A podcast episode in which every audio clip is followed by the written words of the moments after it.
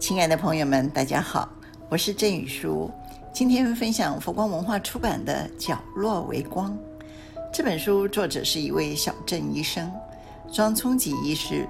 庄医师精于眼科，但更可贵的是他的无缘大慈、同体大悲的精神。《角落为光》是庄聪吉医师日常记事，也表现了他的人间佛教精神。每一个段落。都是他的慈悲汇聚，我只能摘取书中某一些片段来跟大家分享。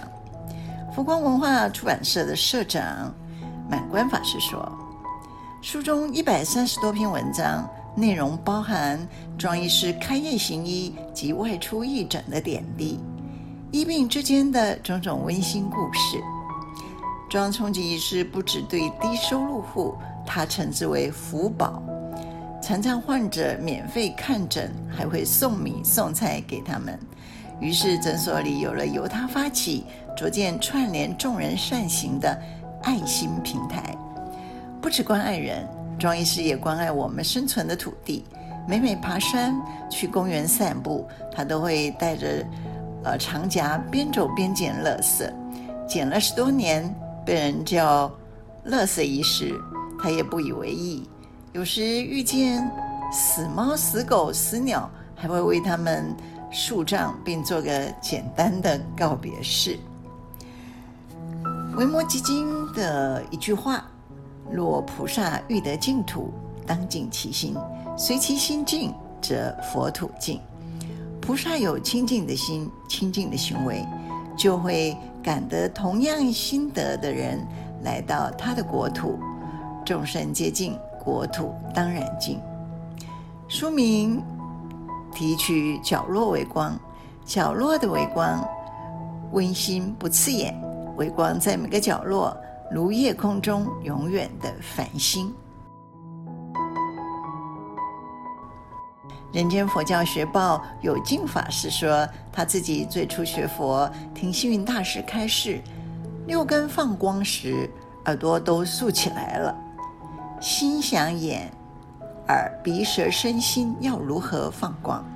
听闻后才知道，原来慈眼视众生就是眼睛放光，耳听苦难音声就是耳朵放光，捍卫正义就是鼻根放光，说好话就是舌根放光，做好事就是身在放光，体谅众生就是心灵放光。庄医师为人治疗眼疾，就是给人光明。他的功德如恒河沙，不可计量。况且能安住小镇行医三十六年，可见他的愿力毅力非比寻常。相信也隐藏着一颗不为自己求安乐，但愿众生得离苦的菩萨心肠。庄医师在自序中提及。能够顺利出书，首先感谢的是我的心灵导师前枢机主教单国玺，他和星云大师称兄道弟，跨宗教的情谊令人敬佩。跟随枢机主教多年，从他身上我学到如何活出爱。在世最后一场真福山弥撒，特地于宴会中唤我上台，他说：“庄医师。”虽然现在还不是天主教徒，但他绝对是天主派下来的游击队员。虽不是正规军，但在乡间战力十足。幽默的口语惹得台下会心一笑，对我而言那是百分百的肯定了。诺贝尔和平奖得主德蕾莎修女曾经说：“我没有能力做大事，但我绝对有能力怀着大爱做小事。”用餐前，我也常默默祈祷，愿吃下的食物转化为正念与助人的力量。愿老天能俯听我的祈求，让我有生之年持续做下去。我们下面就来分享《角落微光》中的几篇短文。爱不因死亡而停止。听到敲门声。护士开门后，一位中年男子红着眼，泛着泪光走了进来，手上拿张符文，说明来意。姜母昨晚安详此事，往生之前交代我前来向您道别，并且致谢。看到符文上的名字，脑海随即浮现她慈祥和蔼的身影。一位近八十岁的老妇人，罹患肺腺癌三年多，最近又转移到骨骼跟大脑，每次来都拄着杖，一拐一拐反步进入诊间。双眼的白内障因为化疗加上电疗更加严重。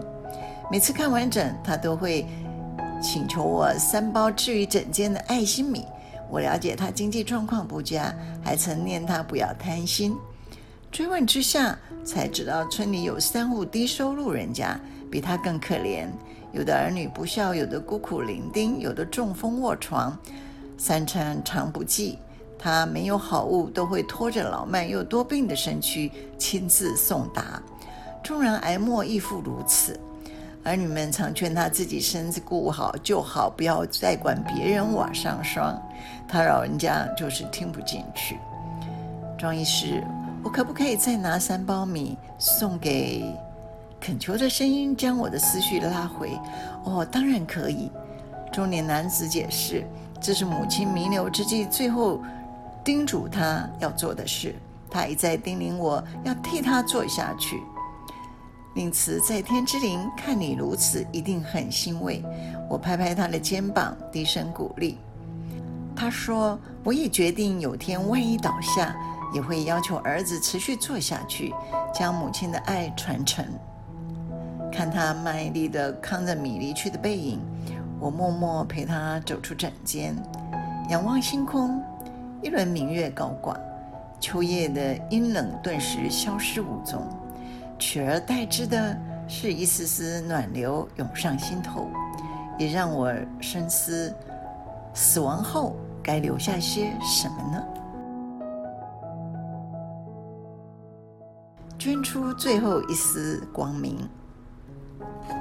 一位八十岁的老农民拄着拐杖来看门诊，刚坐下就以浓厚乡音说明来意：“医师，谢谢，还好你及时帮我转诊，经电脑断层，确定是脑瘤。开完刀后，头痛症状好多了，但是右眼视力还是没有改善，请问视力有没有机会恢复？”我告诉他，视神经一旦受压迫萎缩，就表示细胞已经死亡。即使医学突飞猛进的今天，还没有办法让它起死回生。他说：“我可不可以到台北更大的医院进一步治疗呢？”他仍然存着一丝希望。可以，但结果还是一样。我的口气有一些无奈。哦。可不可以找中医针灸或吃中药？因为他还是不死心。可以，但应该效果不彰。我有一点不耐烦。那么麻烦你再详细检查我右眼的角膜是否正常好吗？老伯，视神经萎缩跟角膜一点关系都没有。待诊病人的催促让我有点烦躁，但还是耐着性子。用裂隙灯再检查一遍，你的角膜清澈，没有水肿或发炎，正常。那我可不可以？不等他说完，我面色不悦，打断：“老伯，我该转诊、该检查的都做了，该说明的也够详细了。你……”他一脸正经，请让我讲最后一句话：我可不可以将角膜捐出来给需要的人？角膜捐赠要再挨一次刀，右眼会塌陷，外观变难看，你要三思。我语调因而变得和缓温柔。哎，都七老八十了，还管什么外观？接着他把裤管一拉，十元大小的伤疤映入眼帘。这是八二三炮战留下来的，它是我的勋章。只要合法有合适的对象，麻烦你通知一声。看到他吃力离去的委托背影，我感到羞愧。外在的势力虽然日益暗淡，但他内在的心眼却如初生朝阳般照亮他人。这一段连我都很感动呢。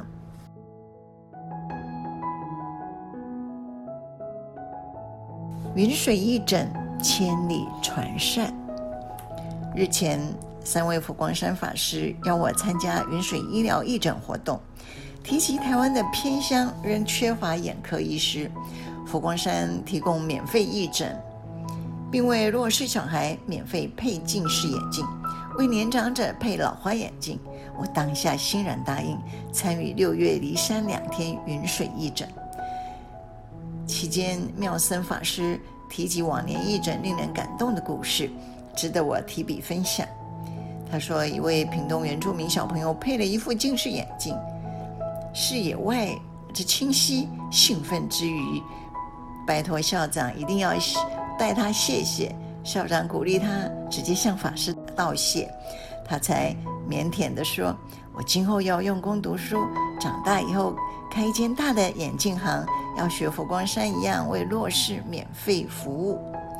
另外是位嘉义新住民小孩，眼科医师为他验完度数，将眼镜亲自送上，他竟然不敢接受。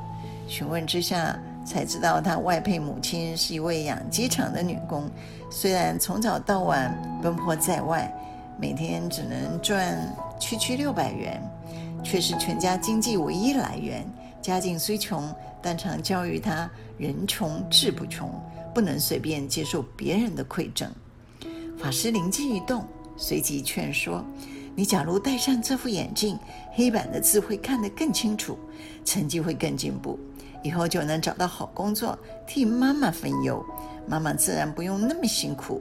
况且这副眼镜的价格可是让他少工作了三四天哦。”这才让小朋友。含泪接受。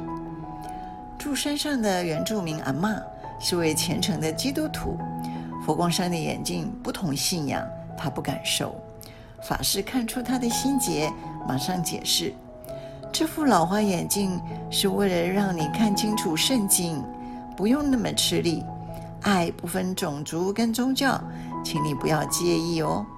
听完，阿嬷嘴角上扬，欢喜接下。法师再三说：“云水义诊不需要过度张扬，尽量低调。但我觉得善应传千里，让人感动而效法。”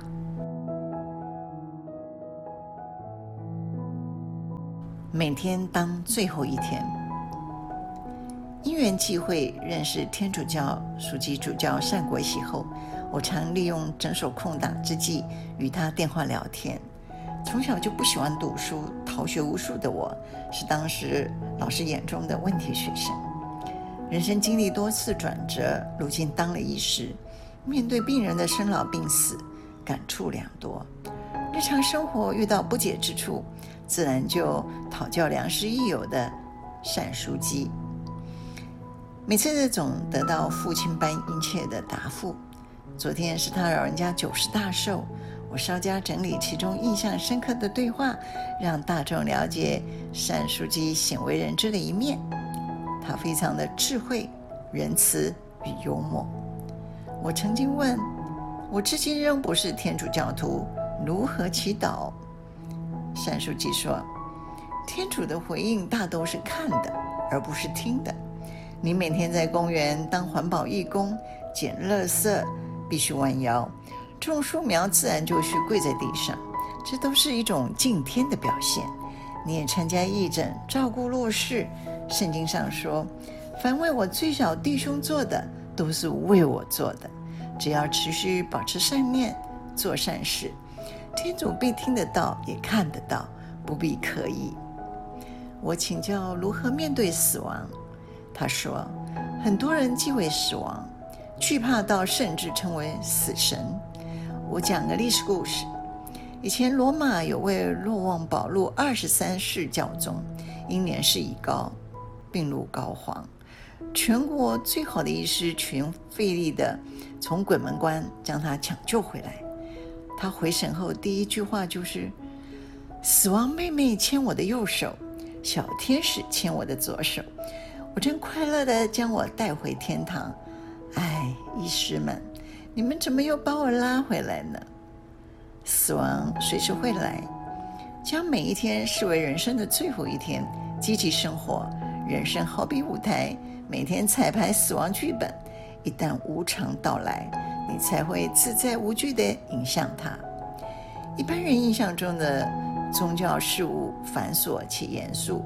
我问书记，可曾碰到什么逗趣的事情？他说：严肃归严肃，该轻松的时候也该轻松。我有个关于姓名的趣事。台湾有三位主教同时姓刘，有一次开会，我叫刘主教，三位都分不清楚。后来我笑说：“这样好了，年长的称大刘，次长的叫二刘，最小的就是三刘。”三位都反对，要不然改成住北部的称上刘，中部的叫中刘，南部的自然就叫下刘。不知各位意下如何？大家听完大笑，开会的气氛也变得特别融洽。有一次，我关切地问单书记：“电话那头的声音今天特别虚弱，怎么了？”不瞒你说，我肺癌有复发的迹象，主治医师又加了另一种抗药抗癌的药物，吃了会恶心、泻肚子、全身无力。我已是老废物一个，既然天主旨意如此，我自然接受。只祈求加诸于我的痛苦，能换得天下苍生些许的平安。这就是我认识的善国玺主教。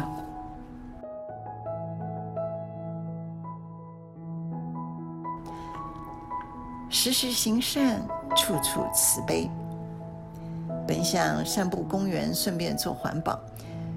远远的看到一位身材高大、挺个啤酒肚、笑起来酷似弥勒佛的男子，提着两大袋东西向我走来。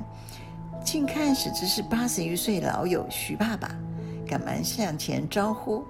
坐定球场交易厅后，他先拿出一袋早餐，这两份我俩边聊边吃，其他的就分享球友们。让您破费怎么好意思？什么风吹您来？我好奇地问他：“多年好友，不要客气。另外重要的是，他缓缓弯腰，吃力地从另一袋取出为数不少的迷你手电筒。这些麻烦分送给你认为需要的老患者。”我一脸不解：“为什么？”前几天全台大停电，顿时周遭漆黑一片，伸手不见五指。我摸黑想走出家门，不慎踢到桌角。差点跌倒，才惊觉老人家视力早已退化，身上应该随时备个 LED 灯，破晓、黄昏或者夜间视野昏暗都可带着出门，一侧安全。他一脸诚心，让我感动。这让我想起上个月，一位穿着朴实、年约四十的中年妇女，带个幼小的孩子，没敲门直接闯入诊所，有什么事？我略带不悦的语气惊吓了他。哦，歹势，我想将这装有泡面、食用油跟牙膏的等等的日用品呢，这十个袋子放在呃候诊室爱心米的旁边，分送给清苦人家。为什么我错怪别人，让我口吻变得柔和？于是你有所不知，十几年前我打零工，入不敷出，每次来看诊，你不但不收费，还主动送我一包米。现在我嫁了人，渐入佳境，有了小孩，家境也趋小康。今天特别带一对儿女亲自登门致谢，顺便也教他们滴水之恩，涌泉以报的道理，希望能将爱与关怀传承至下一代。其实随时随地都可以做。记得多年前移民纽西纽西兰期间，在偌大的高尔夫球场，常见一老人随身携带润滑油。听到老旧推车出现吱吱响，不管熟识与不熟识，总会屈身，呃，弯腰往轮子的齿轮喷。问他原因，他笑说：“整个球场清风徐徐。”虫鸣蝉叫都是大自然和谐的交响曲，置身其中，身心舒畅。人为的噪音听来令人烦躁。润滑油所费不多，换来优雅环境的安详宁静，何乐不为？佛经有云：布施有三种，财施、法施与无畏施。只要用心学习观世音菩萨，用眼凝视，用耳倾听，闻声救苦。哪怕是一点笑意，一句慰问，一行祝福，一个拥抱，都会让受者感到一丝温暖。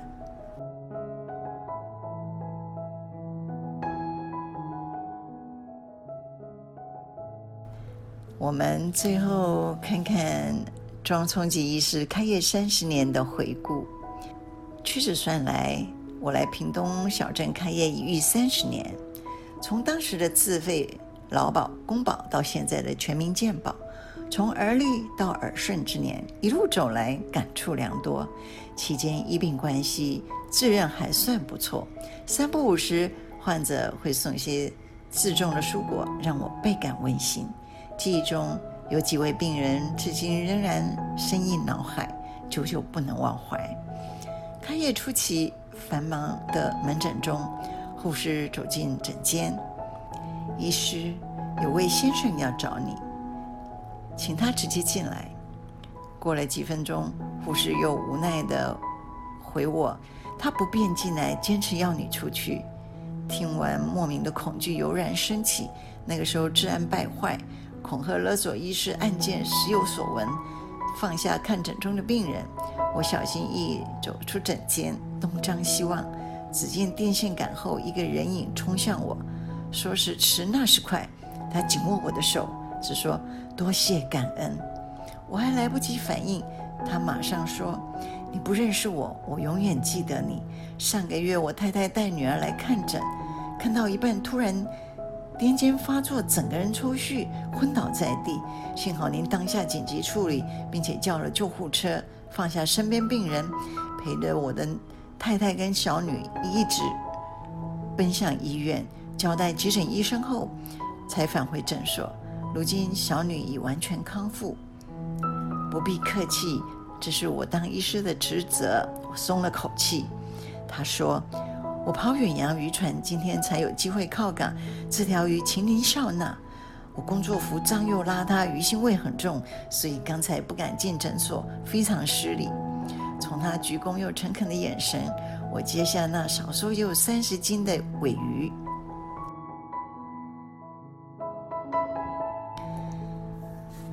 有回到餐厅吃饭，付账时一位女士抢着买单，我以为他看错人，他看我一脸狐疑，笑着说：“庄医师，你贵人多忘事。”好几年前，小儿子玩鞭炮伤到双眼，满脸是血。我紧张抱着他就往贵诊所跑，挂号时才知忘了带钱。你不但不介意，还帮我儿子急诊处理，安慰我不用过于担心。只是角膜灼伤跟水肿，若控制得当，没进一步发炎，通常一个星期左右就会好转，应该不会有影响视力。只是日后可能产生外伤性的白内障或青光眼，要持续追踪。让我忧烦的心顿时安了下来。儿子现在已经上了大学，两眼炯炯有神，一切正常，所以这顿饭一定得让我请啊！当然，事事不可能皆顺遂。也会碰到医病关系紧张的局面。有天，一位年轻小伙子冲进诊间，大声咆哮：“医师，你到底开了什么药，让我母亲吃完整个身体起红疹，呼吸有困难？昨晚挂急诊，医生说可能是药物引起的过敏反应。”不好意思，我查查看。我弯腰致歉，并且找出病历。哦，有可能你妈妈对某一种消炎止痛药过敏。这是我的疏忽，没事先询问他的过过敏史。听完我低声道歉，他火气也消了一半。我写下可能过敏的药物，万一他下次看病，请他务必提醒开药的医生要避免。令堂是我的老病人，久了也成老朋友，让他受苦我也难过。改天再亲自登门谢罪。至于急诊的花费，我全部负责。那怎么好意思？年轻人这才露出一丝笑容，握手道别。医病关系如何圆融是门学问，没有一边绝对错或对，没办法选择病人，我只能尽所能将自己医师的角色扮演好。所以，现今诊所随时准备爱心米，遇到福宝患者，随手送一包。我虽然专攻眼科，但看到病人手脚有外伤或烫伤时，我主动为他换药。患者若戴眼镜，我会吩咐护士为他洗干净。当病人提及水果蔬菜滞销时，我会交代他放在诊间义卖。当患者诉说病情时，我会耐心倾听。这些只是举手之劳，但在病人眼中会看见医师的关怀与用心。当病人心情好转时，免疫系统增强，有时病况自然不药而愈。医师绝对不是神，没办法将所有的病治愈，但只要医师在病人最需要时放下身段，视病由亲，用心诊治，主动关怀，在病人的心目中，医师当下就是神。各位朋友，时间的关系，太多感人的小故事无法在此分享。我们到佛光文化买一本《角落微光》，慢慢品味哦。好，我们下次聊。